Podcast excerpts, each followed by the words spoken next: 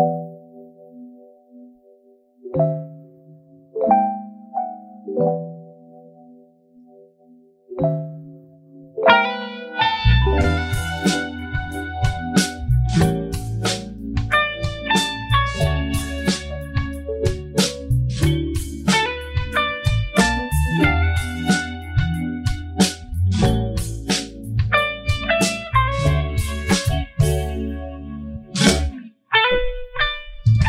探索彼此心中的百宝箱，包容与我们陌生的经历，接受来自不同故事的你我他。欢迎来到你我他的百宝箱。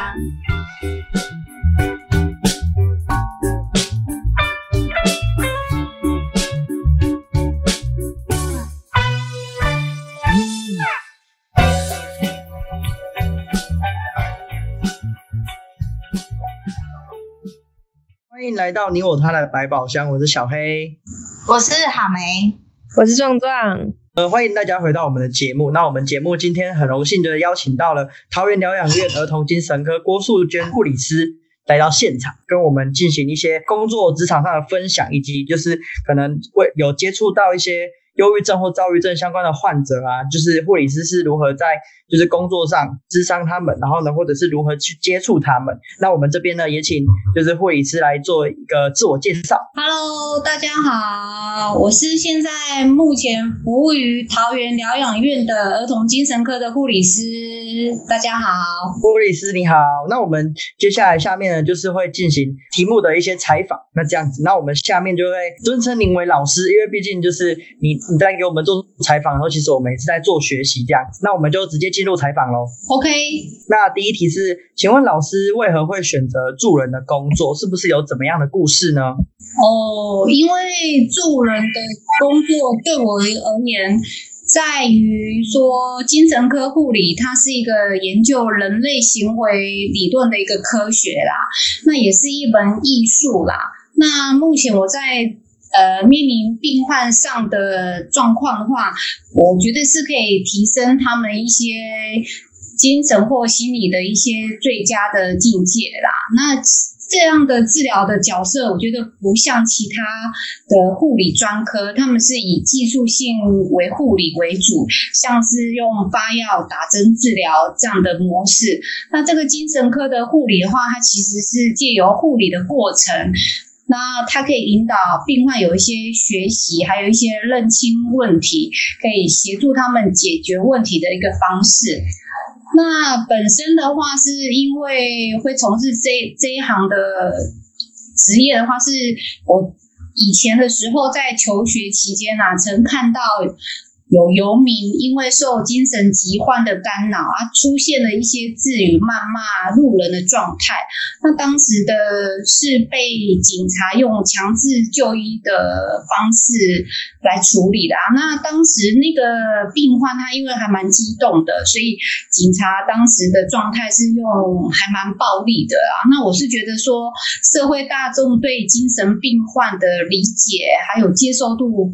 都不是那么高啦，会会有一些污名化的状态。那即使是连一个执勤的警消人员，他们在处理这样的病患的状态的时候，都会用比较极端的方式啊。那我觉得这样的方法对精神病患哦，他们其实伤害性还蛮大的，因为他们本身是独特的一个症状或是失去的行为，它其实是更需要社会。大众对他们的一些理解，然后才有办法给他们比较正向的关心跟支持，所以我才会想要从事这一这个工作这样子。是了解，其实有呃，刚刚这样子听完老师的呃简单说明，其实有感受到，其实呃，相对于其他的一些打针用药的医生，我们做智商相关的工作啊，甚至是接触精神科相关的工作，其实会呃，对于一些。会比起一些医生护士来的更有温度一些，这是我自己感受到的感觉。对，然后也听到了，就是老师有看到，就是可能呃路上可能说其他的一些环境里面，可能有一些精神病的患者，然后可能会被一些政府单位或者是一般的民众所不理解，然后可能对他们会有一些比较呃激进的一些手法，就是也会让就是大家会对于精神病这一块会更更不能理解吧。那第二题的话是想请问老师，那在工作过程中啊，有没有面对到怎么样的困难以及压力？那该如何去做应对以及克服呢？呃，在面对困难上哦，因为基本上，比如说我们在提供我刚刚说的技术性的护理，以给药或者是打针治疗这样技术性的护理是比较不会被质疑，因为这是一个专业能力的状态。那如果是在智商这个角色方面的话，哈，常常是我们花了很多的心力在病患的身上，提供他们很多的呃一些对疾病的理解，然后带领他们对疾病的共处。那花了很多的能量之后，但常常哦会遇见到是家属对这一块的不理解。然后对疾病缺乏一些病视感，那常常会形成是我们社会所说的团队的猪队友，就是呃，可能你你你花了很多的心力在呃对病人的处置上，或者是措施上有给了很多很多的心力，但是他的家属的一句话就会导致前功尽弃。那这样的状态的话，我是觉得说。呃，因为在职场上多年后的经验呐，我会觉得是要先去厘清病患或家属的需求啦。那不是说呃，我急着把我所所给的一些护理措施，呃，一股脑的给了这些病的或者是家属，因为没有去了解他们所要的需求，那我只提供我想给的那。这样子可能很容易造成他们的接受度不是这么高啦。那在这个医疗的处置上就没有办法说，呃，在家属方面提供更完善，然后让病人有更稳定的状态。其实有呃了解到老师其实在呃工作过程中会遇到的比较大的压力，应该是关于家属相关，因为可能家属在对于呃可能自己的家人。呃，患上了精神病等等的一些疾病然后，他并不是这么了解，然后也没有去学习过，那可能就会可能说出了一些会刺激一些精神病患者的话，然后导致就是医生可能在治疗过程中的一些前功尽弃这样。所以其实也感受到老师在工作过程中。关于这一块的压力，其实是很需要去做克服的。我们这我们这边也非常敬佩。那第三个问题呢，是想请问老师在职场上有没有比较印象深刻的工作经验呢？我比较印象深刻的是在照顾自闭症类群疾患的病患呐，因为他们会有固着跟一个仪式化的状态啦。那在日常生活中，其实是可以善用他们这个疾病固着跟仪式化的特质去面对他们生活上的挫折。呃，曾经遇到说几位病患的暴走的状态，那举例来讲，是当下他在暴走的时候，情绪都是很激动的。那我们跟他的交谈的时候，都会呈现一个鬼打墙的对话，他会不停的陷入那个循环。但是在下一秒钟的时候，你却会马上看到这个病患他是秒杀的情绪就平复。那他可以秒杀的情绪的平复，是因为说他下下一刻是有另外一个生活作息的安排。举例来讲，就是说这个病患 A 患者，他可能在两两点半的时候正在暴走中，那我可能花了三十分钟都在安抚他，但是是没有办法让他情绪可以平稳。那到了三点，因为他要上他喜欢的才艺课，他可以立刻秒杀的情绪是平复的。那只因为三点的时候。他要上他最爱的才艺课，那他的情绪就可以秒杀的平复，而这就是在他们在固着或仪式化的状态下，那我们有时候会善用他这个特质，就是他在有些失控的状态下的时候是。赶快引导他下一个生活作息的时候，让他有一个稳定的状态，而不是陷入跟他一直在那边鬼打墙，让他让让他的情绪造成更激动的状态。啊，这是我印象比较深刻的。那其实老师的这个分享，其实也让我们有学习到，是说，就是对对于一些精神病的患者，他可能在情绪失控的时候，我们可能要带给他一些他自己喜欢的一些东西，并不要就是。一定要用我们自己所知道的方式，然后去治疗它。反而它不喜欢，那可能它会持续的暴走。呃，这样子的理解算是正确的吗？老师？差不多意思是这样子啊，就是我们不要急着说去提供我们想给的治疗的处置，可能要站在对方的立场，为他的立场再去多思考。那这样我们了解了。那接下来呢，我们就请壮壮来提问一些呃问题给老师。好，那就是近几期我们就是有做忧郁跟躁郁的一个主题。那这边想请问一下老师，就是在智商工作上是是否接触过就是忧郁跟躁郁相关的患者？会啊，我们也是会接触到这样的病患。那他们的其实，我目前上是觉得他们最大的差别是一个情绪的表现呐。那忧郁的病患，其实你们嗯，照字面上来看，他们就是情情绪的状态都是比较低落的。那躁郁症的话，他们情绪的表现就是会有躁症期，也会有郁症期。啊，差别是他们情绪是会有一个坡度的起伏。那在照顾这两者的，他们其实是主要都是情绪的表现为主体啦。那长期的话，你还是要先去了解他们，知道他们情绪暴走的状态，他们目前的情绪是低落到怎么样的状态？那你有给适时的鼓励跟关怀，然后减少他生活中的压力的话，那其实是可以帮他。好好去面对这个疾病啊！那除了在疾病的面对上，那平常也是要多多跟他做一些谈话啦，然后让他会有一些冷静的思考的状态。然后像躁症的时候，他们比较特别，是有时候他们在躁狂的时候会有一些借贷或是购物这种比较大量的状态。那这这方面你就要特别注意，是说可能要帮他们协助上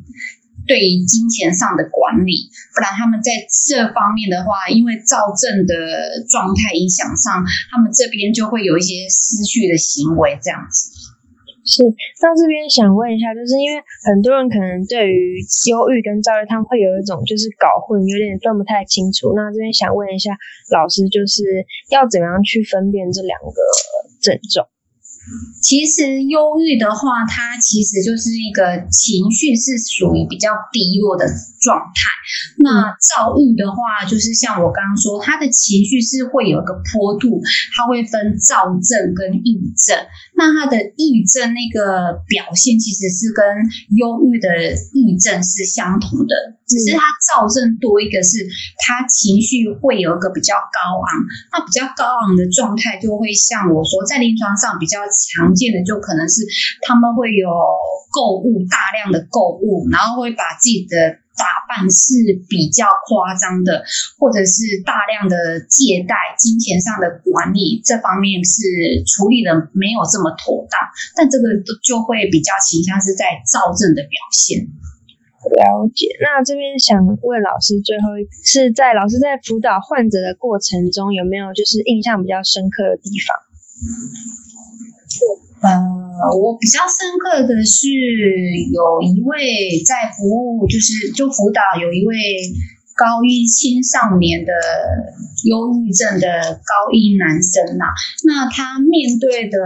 议题就是他是因为人际关系的状态，所以他常常会使用自残的方式来处理这个情绪啦。那每次回诊的时候，都是看他把自己的手臂割了数十道的伤痕呐。啊，他他其实会用自残的方式跟。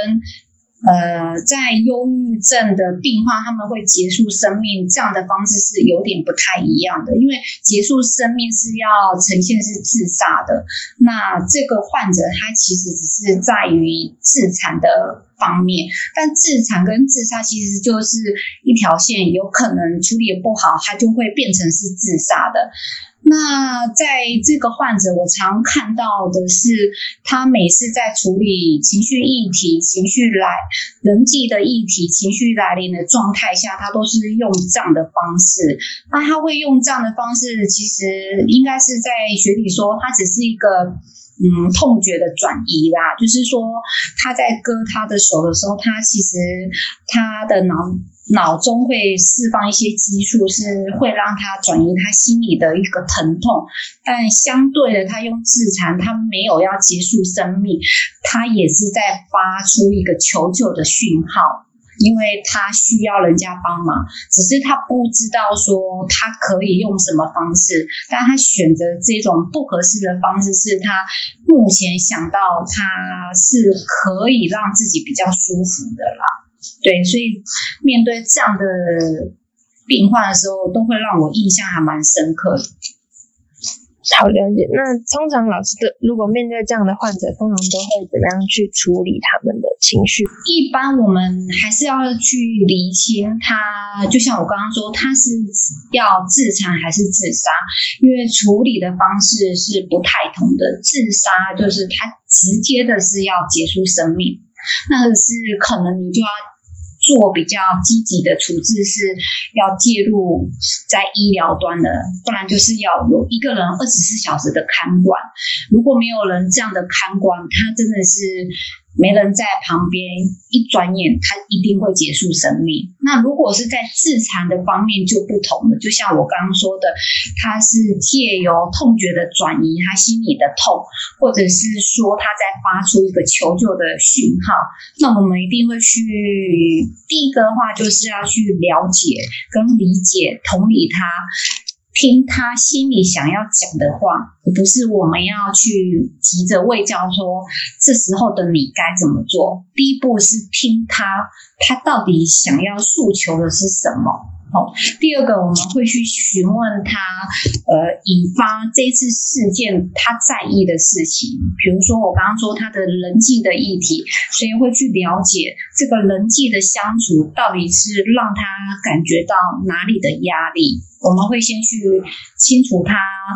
这个在意的事情，那再来我们就会去分清楚说，就像我刚刚说的。他到底是要自残还是自杀？处置是不同的。那再来，我们可能会跟他讨论一个情绪抒发的状态，去跟他讨论说，他的情绪抒发的时候，他可以有怎么样的 SOP，而不是我们呃理论上去教导说，哦，你要冷静，啊，你要不去想，这样对这样的病患其实是。真的没有没有有点隔靴搔痒，没有办法实质上帮助啊。那我们都会去跟病患讨论，是你会喜欢怎么样的情绪抒发？哦，那再来我们就会教他你要如何求救。如果你有情绪压力的时候，你不用自残的方式，不用自杀的方式，你要怎么求救？我们会去跟他讨论，那他求救的方式，有些人可能是会学校方面可能就是辅导老师，有些人可能是学校青少年会有同才也可以。如果他觉得是同才可以帮助他，我们也也是可以的，不一定说一定要医疗端。那有些人是家属方面，就会去跟他讨论说，你觉得你碰到这样的。压力来源的时候，你喜欢你想要的求救方式，而不是我们跟他讲你可以怎么样救自己，去跟他做讨论。那最后一点一定是要常常去陪伴他，但陪伴的时候不要像紧迫盯人的状态，因为有时候紧迫盯人反而会适得其反，没有让他有自己一个生存独立的空间。我们就是在陪伴的时候，还是要比较呈现比较自然的，然后让他去知道说，这个世上是有人在在意他的，然后希望他遇到有困难的时候，知道有在意你的人，你可以跟这个在意的人试着去说说心里的话。了解，那其实就像我们前几集我们在广播上面有说到，呃，陪伴还有同理心跟呃，要试着去聆听他们呃想说的是什么。就像呃老师刚刚也有教我们很多，就是要怎么样去处理这样子的一个状况。那希望观众们也可以参考老师。教我们的 SOP，然后有以下几点大家都可以再注意一下。那接下来就由韩梅来继续问以下的问题。好，老师，我想要问一下，就是因为现在大多数人啊，都会因为生活压力，就是他们会有一些忧郁跟躁郁症的机会。那我想问老师说，有没有想要对那一些陷入患病困境的朋友说一些什么，就是一些鼓励他们的话？在面对这样的病患，我们除了会会教他们一定要接受稳定的治疗外，那平常的话还是要多接触大自然啦，因为有接触到大自然，你的心理的状态是可以提升的。那除了接触大自然，你要有固定的运动，那有规律的一个安定的生活作息，那这个其实在身心状态都可以提供还蛮好的一个最佳的状态啦。那除了这样的状，状态之之外，我们也是要去教导病人如何学会跟他这个疾病做一个共处的状态，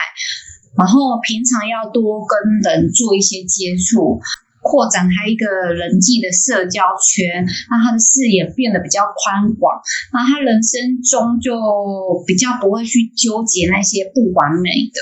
因为人嘛是没有办法完美的，但是常常。像这类的病患的话，他们常常会在纠结，但一旦纠结的，他们跟我们的处处理的方式会比较没有办法，他们会越陷越深。简单来讲，就是他们要有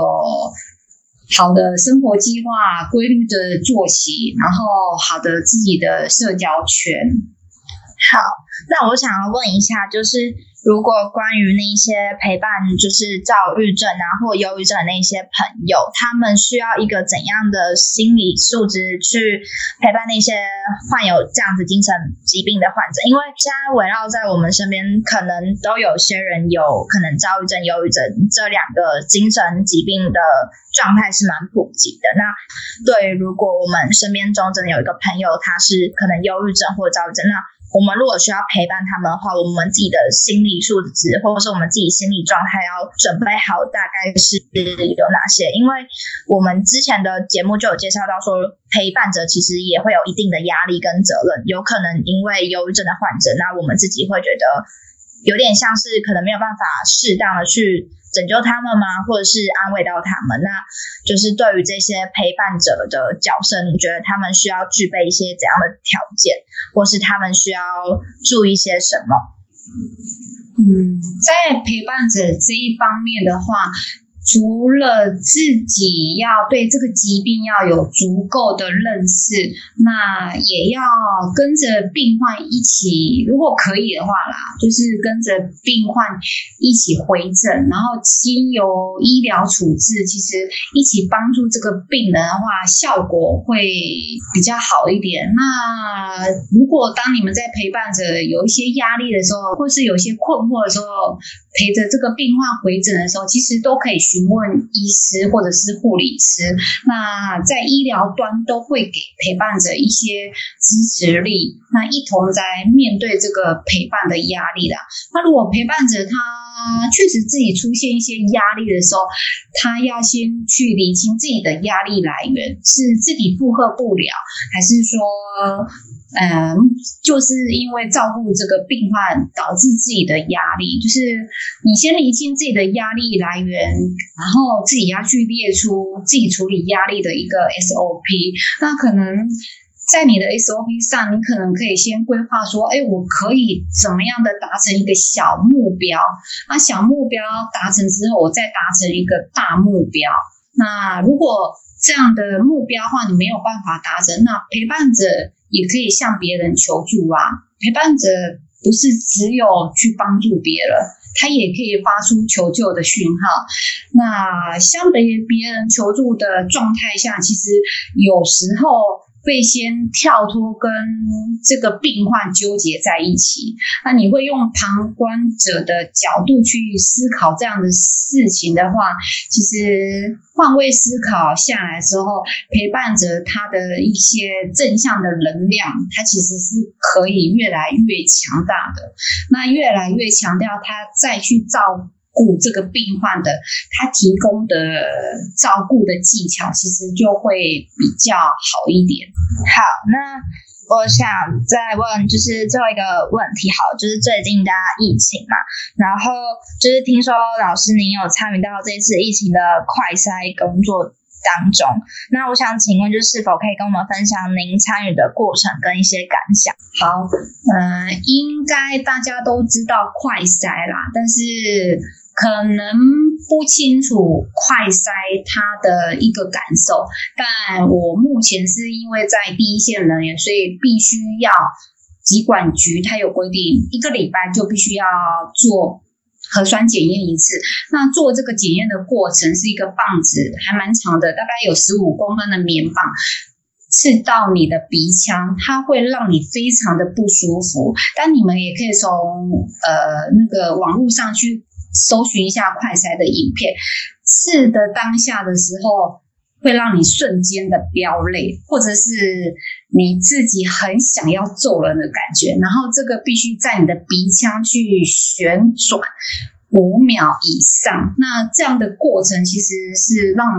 整个鼻腔是非常的不舒服。那一般人没有经历这个感受，是觉得哎，快筛我可以知道我有没有确诊，哎，好像还不错。这不是一个不错的，这个其实还会耗掉医疗很多的资源，然后也会造成群聚的状况。那我是医疗端啊，真的是很衷心的祈求社会大众啊，哦，就是这个现在是疫情，也算应该也算是个国难嘛，就是大家。应该要好好保护自己。那除了保护自己，就是常常说的戴好口罩、戴好戴码、勤洗手之外，最重要一的一点是管住自己的脚。什么叫做管住自己的脚？就是没事不要乱跑。没事，不要移动；没事，不要去采买，因为这些都是降低群聚群聚的一个方法。